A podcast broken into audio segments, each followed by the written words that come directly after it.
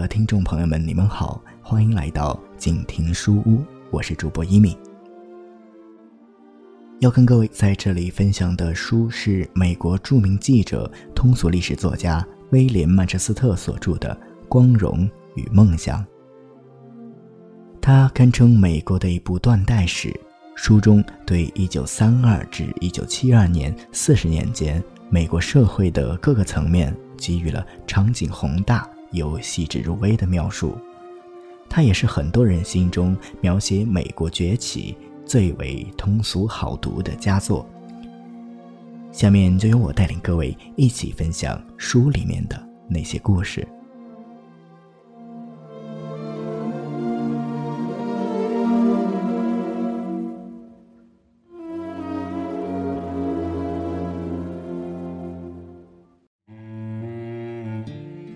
在麦克阿瑟看来，该怎么搞是一清二楚的。他的任务是击溃远征军，只许成功，不许失败。不过河，不打进退伍军人的藏身之处，把他们的总部夷为平地，任务就不能算完成。格拉斯福德将军激烈反对，他说：“如果夜袭远征军，那真是蠢透了。”请参谋长千万不要这样干。麦克阿瑟坚决不答应。格拉斯福德只好服从上级，走开完事。可是美国总统直接发出的命令却不那么容易对付。胡佛总统是总司令，军队应如何使用，他自有主意。因此，部队到了河边便停了下来。为了保证指示能送到麦克阿瑟将军，总统就要把命令复写两份，由莫斯利将军和总参谋处秘书赖特上校送去。总统禁止部队过桥进入对岸那面积最大的退伍军人营地。话说得很清楚，要是别的将军，当然立即服从。可是麦克阿瑟却不然。他认为这是文官干涉军事，十分愤慨。他告诉莫斯利说：“他的原定计划不变，别人不得干涉。”这叫莫斯利吃了一惊。麦克阿瑟对艾森豪威尔强调说：“他太忙了，如果有人自称下达什么命令，就别让他打扰我本人和我手下的人。”这是他第一次决心违抗一位总统的命令，但并非最后一次。麦克阿瑟下令在桥头架起重机枪，以防对方反攻。随即率领一个步兵纵队冲过桥去，艾森豪威尔少校也跟在身边。到了对岸，他们兵分两路，对方则一片混乱。安纳克斯河河边的退伍军人驻地乱七八糟，到处是大包厢、水果箱、鸡舍。粗麻布和柏油纸做成的窝棚、帐幕、皮屋，破旧的旅行车、暗褐色的印第安式圆锥形帐篷，破破烂烂，不堪入目，很难想象有人住得下。但远征军只能在这里安下家来，他们黑乎乎地挤在这里祷告上帝，但是所得到的却是一批催泪瓦斯弹。有的人边喊边跑。有的找地方躲起来，有一大群人，大约五百左右，聚集在营地的尽头，大声嘲笑那些进攻他们的部队，说：“胆小鬼，胆小鬼！”种上菜园的退伍军人恳求步兵们不要损害他们的作物，但是那一排排绿油油的菜洼还是被踩坏了。据美联社报道，到了十点四十五分。步兵就用火把点着了营地所有的棚舍，火焰高达五十英尺，延烧到附近的树林，因此来了六队救火人员才把它扑灭。总统在白宫的窗口看到东边天空一片火光，派人来了解情况。据艾森豪威尔说，他当时也感到情形十分凄惨。不论退伍军人应不应该来华盛顿请愿，他们毕竟是缺吃少穿的，觉得自己受尽委屈的。看到他们的住所一下子烧光，人们就更可怜他们了。不过，像艾森豪威尔少校这样的慈悲心肠，并非人人都有。尤金金是一个退伍军人的儿子，年仅七岁。他想从自己的窝里救出心爱的兔子，可是有个步兵喝道：“滚开，你这狗崽子！”小孩还来不及走，步兵就一刺刀把他的小腿戳穿。一辆辆的救护车又从两英里外的加林格医院赶来，因为又有一百多人伤亡了。两个婴孩被瓦斯毒死，远征军报纸的编辑满怀悲愤，为其中一个拟出了下面这条墓志铭：伯纳德·迈尔斯长眠于此，他只活了三个月，是胡夫总统下令毒死的。这个写法未免偏激，但是退伍军人确实是激愤透了。他们眼看着士兵们把汽油浇在自己的窝棚上，点火烧起来。同时，华盛顿还有一些有钱人驾着游艇在近处瞧热闹。当晚十一点十五分，他们又目睹骑兵们由小乔治·佩顿少校率领进行最后一次的毁灭性攻击。那些被骑兵用马刀赶走的衣衫褴褛的人们当中。有一个叫做约瑟夫·安吉利诺，这个人曾经于1918年9月26日在法国阿尔贡森林战役中救护战友有功，获有书勋十字奖章，而那时被他救出的正是青年军官小乔治·佩顿。艾森豪威尔上校劝参谋长避开记者，他仍然认为。这次战斗是政治事件，不是军事性的，应该由政治人物去发表意见。麦克阿瑟摇摇头，他本来就喜欢对报界发表谈话，而且不管他喜不喜欢，看来是很清楚他是喜欢的。既然决定过要过河进攻的是他，他就不能不成为总统所采取的政治行动的中心人物。午夜后十五分钟，他跟陆军部长赫尔利一起出现在记者们的面前。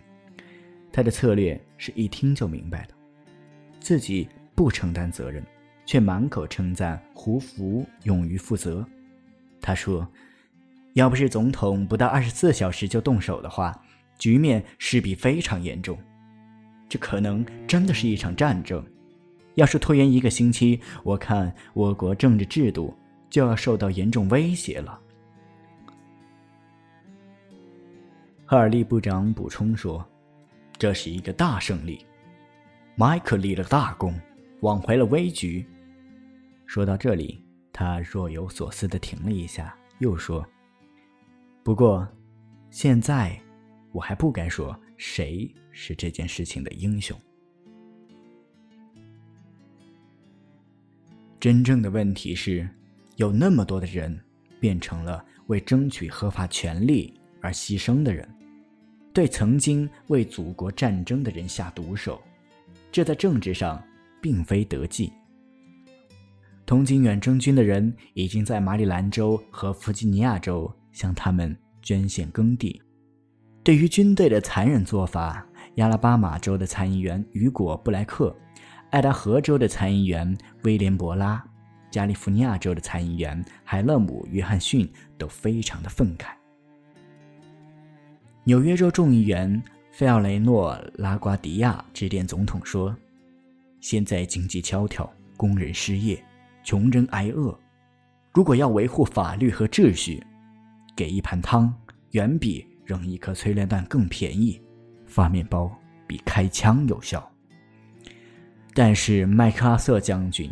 以非正式的对人谈了这个问题，他说：“远征军尽是些叛乱分子，不是退伍军人。”白宫宣布，总统深夜不眠，批阅不断送来的征讨补偿金远征军的前线军情报告。诋毁远征军成了官方的拿手好戏。后来，胡佛私下责备麦克阿瑟将军，说他不听命令，但此刻他只宣布那些远征军并非退伍军人，而是共党分子和作案累累的刑事犯。到底远征军里有多少非退伍军人？各发言人的说法大有出入。麦克阿瑟说是百分之九十，赫尔利说是大约百分之三十三。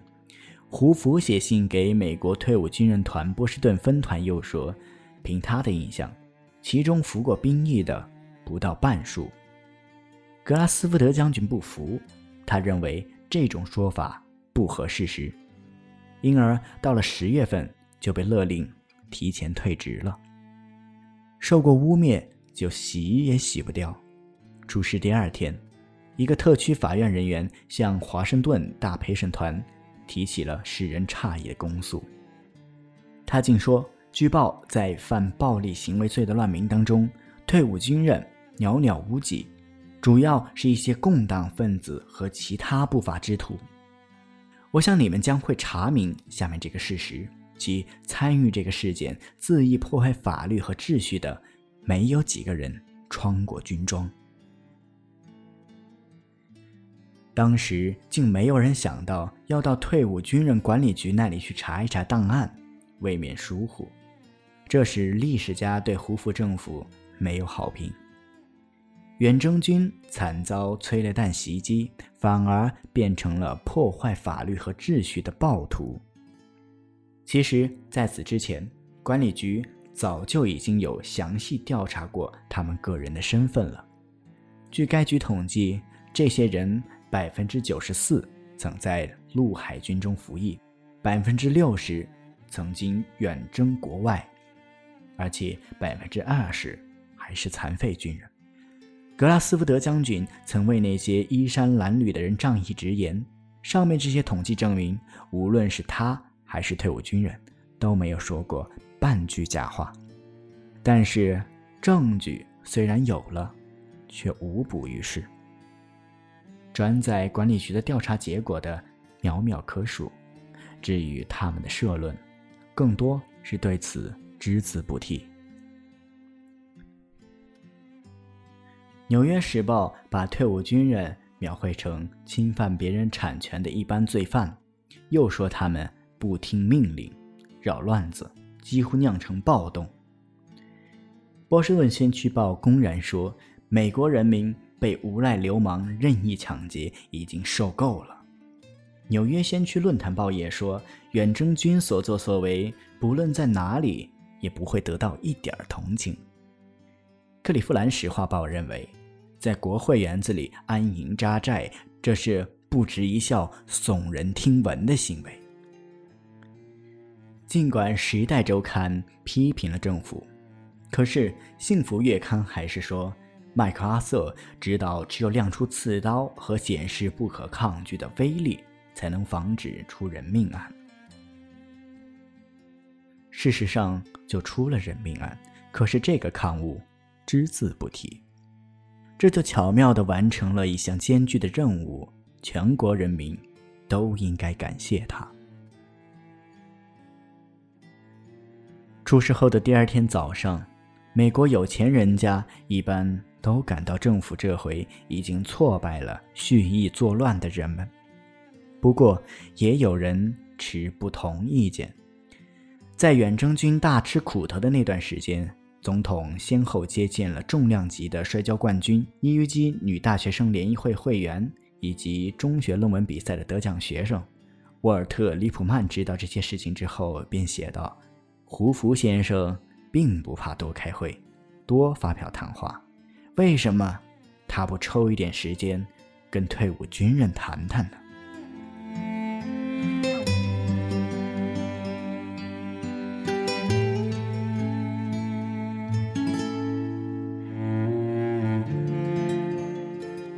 好了，今天的书就读到这里。我是主播一敏，你也可以通过节目介绍中留下的新浪微博账号找到我。再次感谢你的收听，我们下期再见。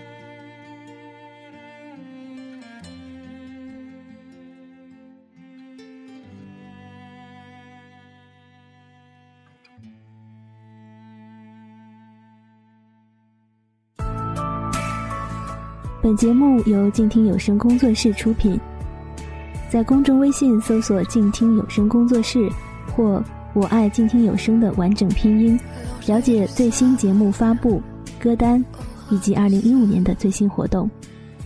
安静聆听，让心宁静，静听有声，聆听内心的声音。